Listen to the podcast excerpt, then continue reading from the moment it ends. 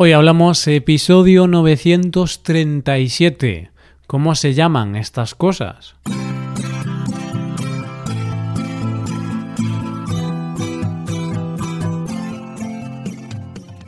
Bienvenidos a Hoy Hablamos, el podcast para aprender español cada día. Hoy es viernes, así que hoy tenemos dos episodios.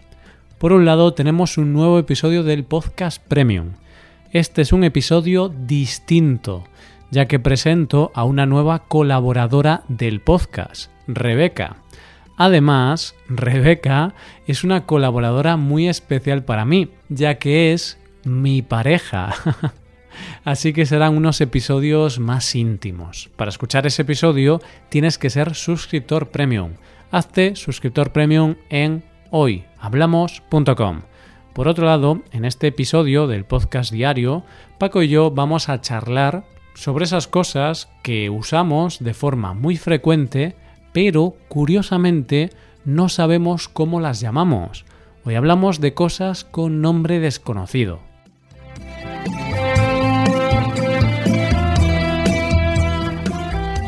Buenos días Paco, ¿cómo te va?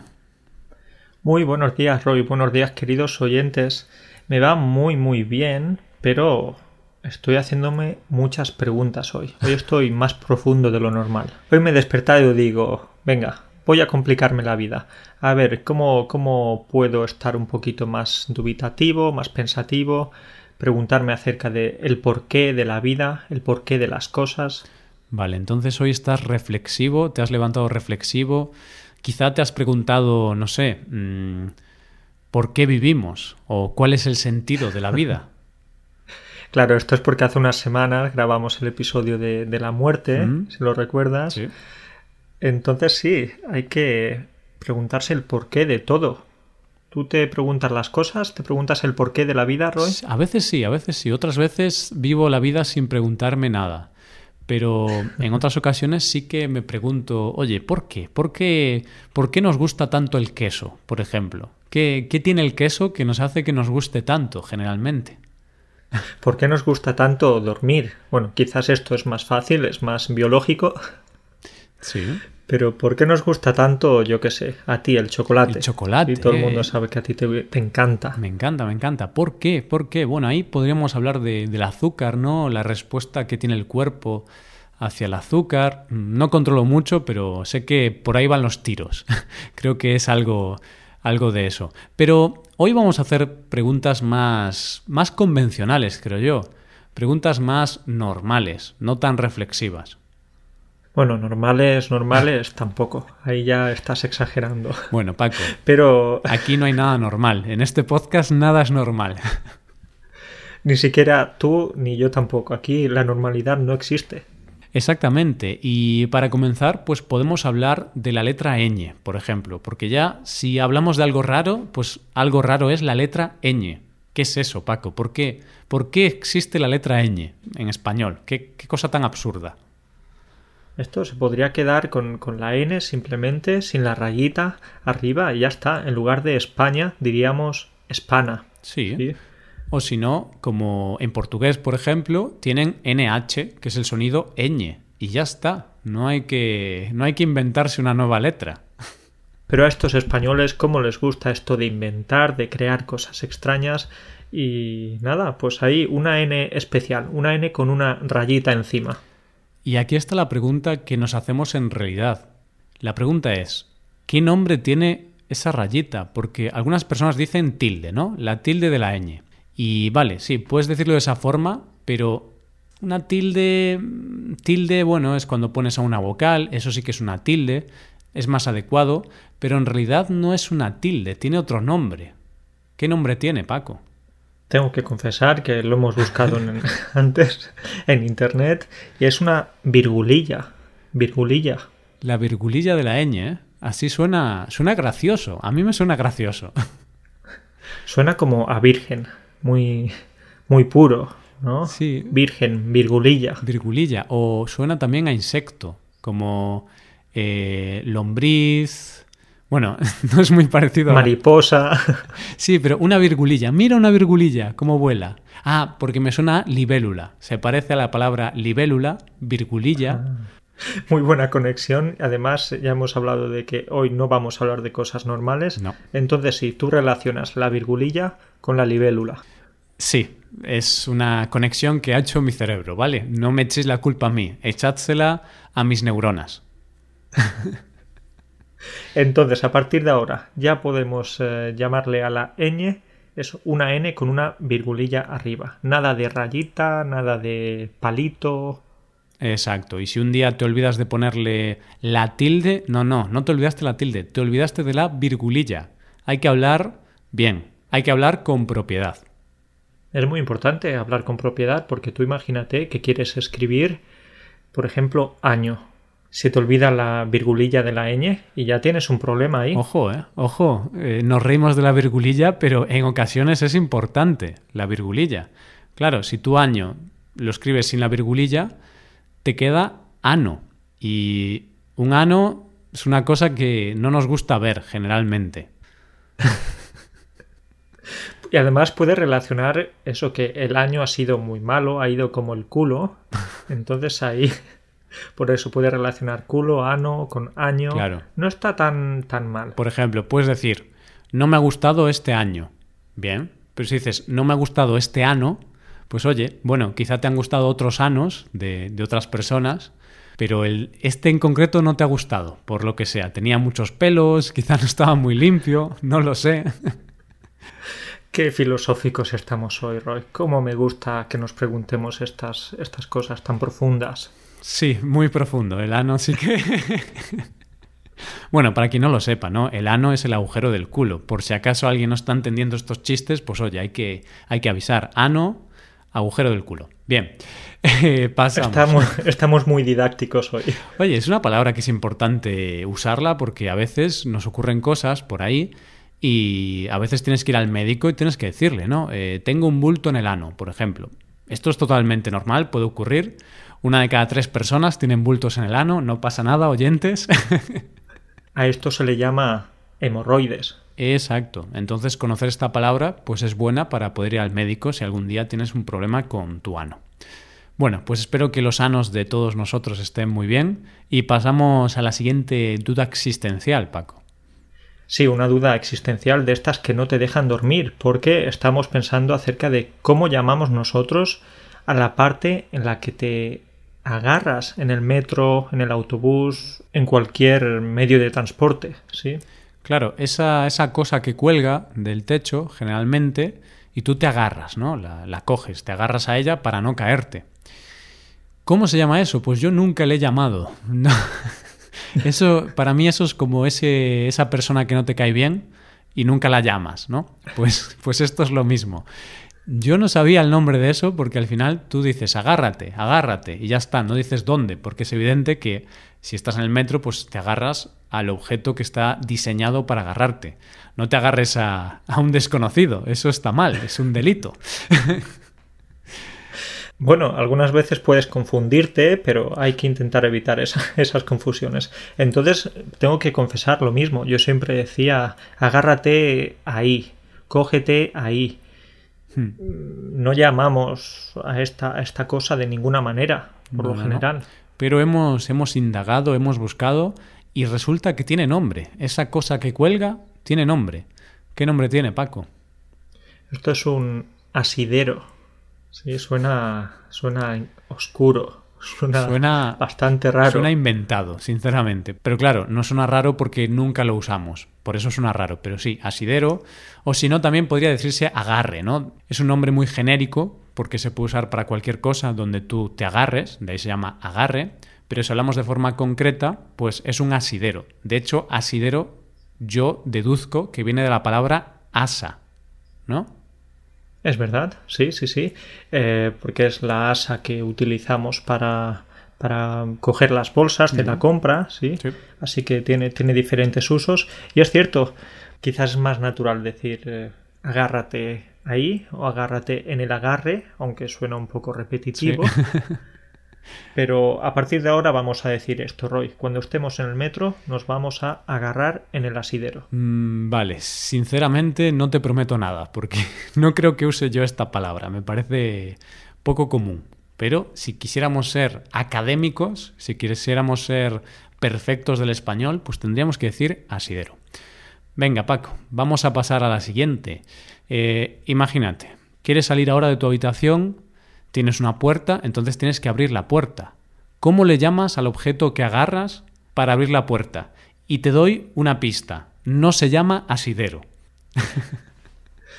Uf, esta es una buena pregunta porque yo siempre voy a decir voy a abrir la puerta o voy a coger la puerta para abrirla, pero no voy a decir el nombre, no voy a decir el nombre técnico. Y si pensásemos en esto tendría que decir algo así como tirador, quizás sería lo más natural para mí. Vale. Pues yo le llamaba eh, manecilla o manilla. Y claro, luego he estado buscando, ¿no? Hemos estado buscando y resulta que se llama manilla, aparentemente, ¿no? Es la palabra más común, entonces manilla le llamaríamos. Pero hay mucha gente también, Paco, que dice pomo. Pero esto no es del todo correcto, ¿no? Porque el pomo es más eh, esa manilla o ese tirador, pero más circular, quizás. Mm, exacto, claro. El pomo es el que el que era muy habitual antes en, las casas eh, antiguas, siempre había un pomo porque era circular y lo girabas. Era curioso porque había algunos pomos que giraban al contrario, ¿no? Parecía que en lugar de girar a la izquierda para abrir, pues para abrir girabas a la derecha, lo cual piensas, alguien ha colocado mal este pomo, porque no tiene sentido, ¿no? Sí, estoy pensando, la casa de mi tía tenía un pomo y yo tenía algunos problemas algunas veces para entrar porque no sabía cómo girar la, llave o cómo girar el pomo para abrir. Claro, por eso alguien pensó, hay que quitar los pomos, dan muchos problemas a, la gente, a la sociedad. Los pomos son un problema para la sociedad, como las drogas o así, o sea, es algo muy malo. Entonces dijeron, vamos a poner una manilla, que es eh, ese objeto que tenemos que agarrar y impulsar hacia abajo para que se abra. Es difícil explicarlo así, ¿no? De palabra, pero bueno, eh, lo agarras con tu mano de forma completa, como si fuera un plátano, por decir así, y lo impulsas hacia abajo, entonces se abre la puerta. Y sabes que solo hay una opción, solo puedes ir hacia abajo, no hay más opciones. Bueno, puede ir hacia arriba en caso de que estés borracho. y lo rompes. Pero tiene más sentido, es cierto, esto de manilla, porque ya lo relacionas con la mano, ¿sí? Hmm. Y tú antes me has dicho que utilizabas en el pasado manecilla, pero la manecilla o las manecillas serían más como las agujas del reloj, ¿sí? Sí, es verdad, y también se usa para hablar de manillas muy pequeñas, por ejemplo, las del coche, porque he estado viendo y en las del coche sí que algunas personas dicen manecilla, porque como son pequeñitas, o a lo mejor las de una nevera, ¿no? Que una nevera a veces también se abre con una manilla, pues como es pequeñita dices manecilla también. Yo no sé por qué decía esto, Paco, yo soy soy un producto defectuoso. No te preocupes, Roy, todos nos damos cuenta en algún momento en nuestra vida de que nos estamos equivocando en algo. Y tú te has dado cuenta ahora con esto de manecilla. Sí, y esto me recuerda a otra cosa, me recuerda a una palabra que, que yo he usado toda mi vida y que toda mi vida la he usado mal. Pero voy a dejar aquí un, un caramelo para los oyentes porque no te la voy a contar a ti en este episodio, Paco, no se la voy a contar a los oyentes, sino la semana que viene vamos a empezar hablando de esa palabra que durante toda mi vida he usado mal y en este podcast a veces no me doy cuenta y la uso mal, simplemente porque, no sé, de pequeño aprendí mal, Paco. No sé si sabes de qué palabra estoy hablando, Paco, pero en alguna ocasión, hablando tú y yo, te quedaste también pensando, uy, este chaval está usando mal esta palabra. No puedo pensar en la palabra que me dices, pero esta es una buena forma de enganchar a la gente para que escuche el episodio de la semana que viene. Sí, sí, sí. Yo aprendo de, de, Netflix y de todas estas grandes compañías. No, en realidad es porque si no, ahora estaríamos mucho tiempo con esta palabra y con este episodio que quiero seguir con el episodio, pero la semana que viene podemos hablar de esa palabra y a lo mejor podemos hablar un poquito de, otros errores que a veces ocurren, ¿no? Vale, pues seguimos con más cosas. Paco, ya sabemos que es una manilla para abrir la puerta, pero imagínate, vas a abrir la manilla de tu puerta y se rompe. Se rompe la manilla. ¿Qué tienes que hacer? Tienes que comprarte una manilla. Puedes comprarte una manilla o puedes eh, romper la puerta con la cabeza. También. puedes. O puedes robar la manilla del vecino. Siempre y cuando te hayas quedado en la calle, claro. Si, si se te ha roto eh, cuando estás dentro, no. Mi opción es la mejor, romper la puerta con la cabeza. Sí, y además con esa cabeza, Paco, es la más rápida, ¿no? También. no se necesita nada más duro que esto. Pues eh, sí, para comprarla, o más bien para pagarla, necesitas meter la tarjeta en un lugar cuyo nombre he olvidado. ¿Puedes recordármelo? Hmm, es complicado este. Entonces, estás en el establecimiento, vas a pagar con tu tarjeta y tienen ese objeto donde pones la tarjeta, donde pones el número PIN muchas veces. ¿Cómo se llama eso? Coso de pagar. Esa es la máquina en la que metes la tarjeta. Ya está. O la máquina en la que pones el PIN. Ya está. Pues sí, pero curiosamente tiene un nombre. Y es un nombre que sí que se usa. ¿eh? Esta palabra sí que la he escuchado un amigo, me la, me la dijo una vez y mm, la verdad es que me quedé mirándolo así sorprendido, porque yo pensé, ¿qué, ¿qué, me dices? Resulta que este amigo, su padre tiene una tienda, entonces tienen que usar este, este objeto. Y este objeto se llama datáfono. Vale, eh, me suena bien. ¿Por qué? Por esto de, data, como los datos, los datos de la tarjeta. Pero digo que me suena bien, pero no es verdad. Me suena a una palabra que se utilizaba en los años 50. Claro, suena mucho a, a, telégrafo, por ejemplo. Cuando antes, en lugar de enviar mensajes, en lugar de enviar emails o mensajes de texto por el móvil, se enviaban telegramas. Y telégrafo era la máquina que se usaba para enviar telegramas. Así que a mí me suena también muy a los años 50. Pero no, no, es algo actual. Es algo muy actual y otra palabra que no utilizamos mucho, pero por supuesto está bien conocer el nombre. Así vamos a hablar con propiedad. Exacto, así que eso es un datáfono. Vale, pues seguimos ahora y vamos a una carnicería, por ejemplo, o no sé, a, correos, ¿no? Quieres enviar una carta, vas a correos y ahí hay turnos. Tienes que coger tu turno. ¿Dónde coges el turno? ¿Cómo se llama la máquina donde coges el turno? Esa típica mm, pieza, bueno, en España es así, es una pieza de plástico roja donde vas sacando un turno en papel. Ahora es cierto que en muchos sitios ya todo es electrónico, todo es tecnológico, pero todavía hay bastantes sitios donde se mantiene el objeto rojo para coger turno. ¿Qué nombre tiene eso, Paco? Pues esto se llama turnomático. turnomático, repito, porque es una palabra maravillosa. Me encanta. Qué alegría descubrir esta palabra hoy. Qué bien suena. Turnomático. Espera una hora para que te atiendan mal. Sería un buen eslogan. Muchas veces pasa. Sería un eslogan. Un eslogan terrible, Roy. Yo, si, si tienes ese eslogan en la puerta de tu carnicería, yo no entro con ese eslogan. Me quedo en la puerta y no espero turno, ni siquiera. Normal, normal. Entonces no, no podrías usar ni el turnomático ni el datáfono. Te quedarías sin, sin utilizar estas maravillosas palabras.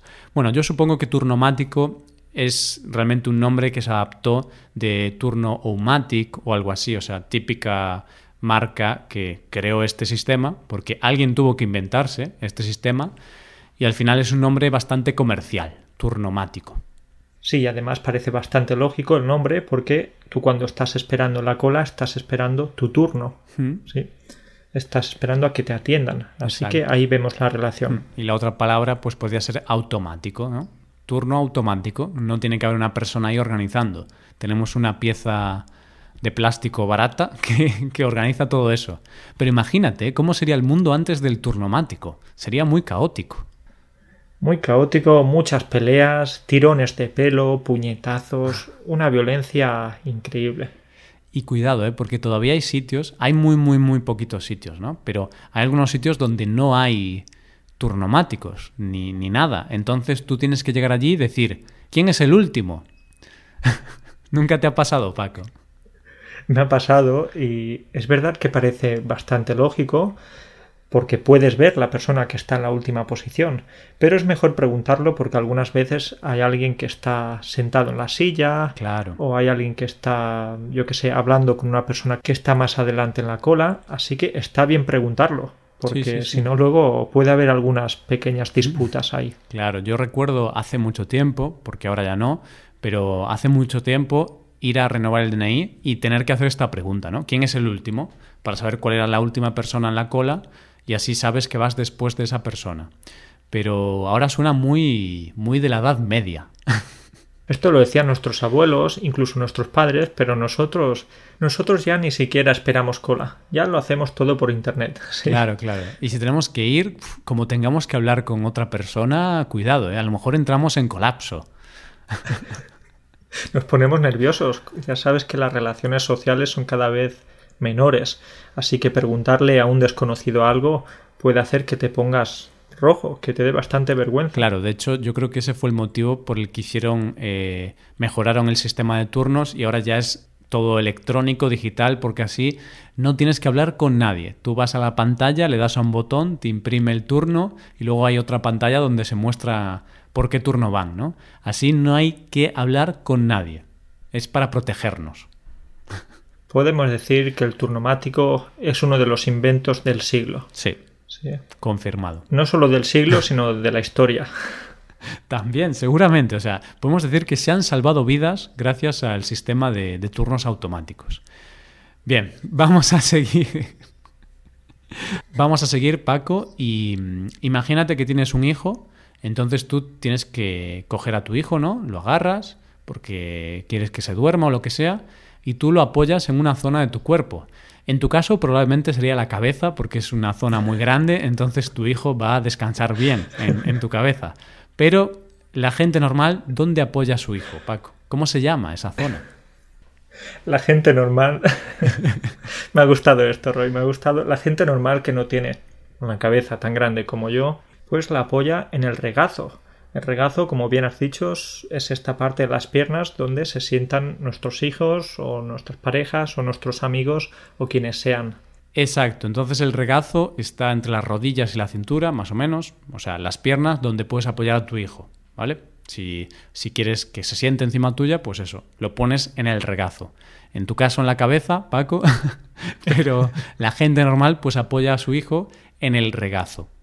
Sí, y en mi caso en la cabeza si tuviera hijo. Claro. Mientras tanto tengo que poner en la cabeza a, yo qué sé, al vecino. sí. Un turnomático puedes poner. Para que la gente eso vaya cogiendo su turno. Ahí, que se siente en mi cabeza, que seguro que va a tener algo de placer. Sí, sí, sí, sí, es, una buena idea. Bueno, ¿y qué te parece, Paco, si acabamos hablando de lo que sobra del pan? Lo que sobra del pan, bueno, no sé, en mi caso nunca sobra nada de pan porque siempre que me como un bocadillo me lo como entero. Claro, claro, o sea, yo tampoco sabía, ¿no? ¿Cómo se llama eso? Eso que queda los restos del pan o los restos del bocadillo, esos pequeños cachos de pan. En nuestro caso no sabemos el nombre de eso porque nunca sobra pan. ¿Cómo va a sobrar pan? Un buen bocadillo de chorizo. Eso sería un pecado, Roy, que, sobrase algo de un bocadillo de chorizo o de jamón. La comida. de queso.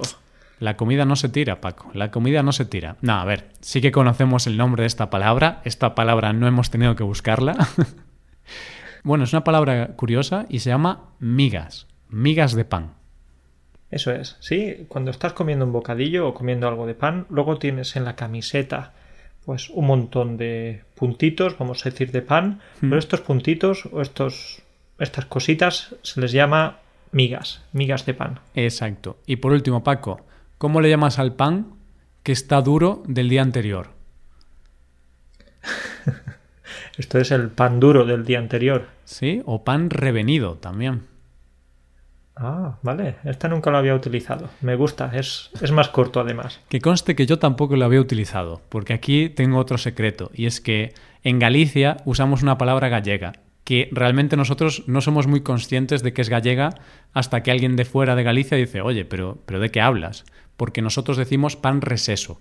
Pero claro, la palabra reseso es en gallego, pero no nos damos cuenta, Paco. A veces a estas cosas, ¿no? Que el gallego pues tiene algunas palabritas que se colaron en el español de Galicia y yo no lo sabía, así que podemos llamarle pan duro o pan revenido. Me gusta esta palabra también en, gallego porque me suena como a pan reseco, es decir, pan que está doblemente seco. Claro, reseso, sí. sí. No sé. Pero me gusta revenido también, porque también es como la primera vez que escuché la palabra revenido pensé en una persona que eh, salió de fiesta el día anterior y todavía a las 3 de la tarde sigue de fiesta. Entonces está como revenido, ¿no? Como que ha venido dos veces. O, que no ha venido, no sé, no sé, que ha venido dos veces. Me gusta igualmente. Pero en este caso tengo que confesar que voy a seguir llamando al pan seco o duro del día anterior, pan duro del día anterior. Me gusta más y es más natural para mm, mí. Y es más concreto, también sabes de qué hablas. Sí, sí, sí. Perfecto. Así que hoy habíamos empezado con muchas preguntas, había empezado muy reflexivo. Después de esta conversación que hemos tenido, ya esas dudas desaparecen. Perfecto. Pues sí, hoy hemos resuelto algunas preguntas existenciales. ¿Por qué no? Sí, sí, son, son existenciales. Hay gente que no puede vivir sin saber la respuesta a estas preguntas. Pues aquí queda el episodio. ¿Cómo nos gusta hacer feliz a la gente? es que somos tan altruistas, Paco. Bueno, Rob, pues nada, me he divertido mucho, como siempre, contigo. Igualmente. Y espero que, los oyentes, los estudiantes también. Así que nos veremos dentro de poquito. Venga, nos vemos. Y recordad que la semana que viene contaré mi mayor secreto. Esa palabra que he uh. estado diciendo mal toda mi vida e incluso la he enseñado mal. ¿Por qué no decirlo? La he enseñado mal en alguna ocasión. La semana que viene. ¿Cuántas ganas? ¿Cuántas ganas tengo de que llegue este día? Pues nada, Roy, hasta la próxima semana con tu secreto. Hablamos, chao, chao. Chao.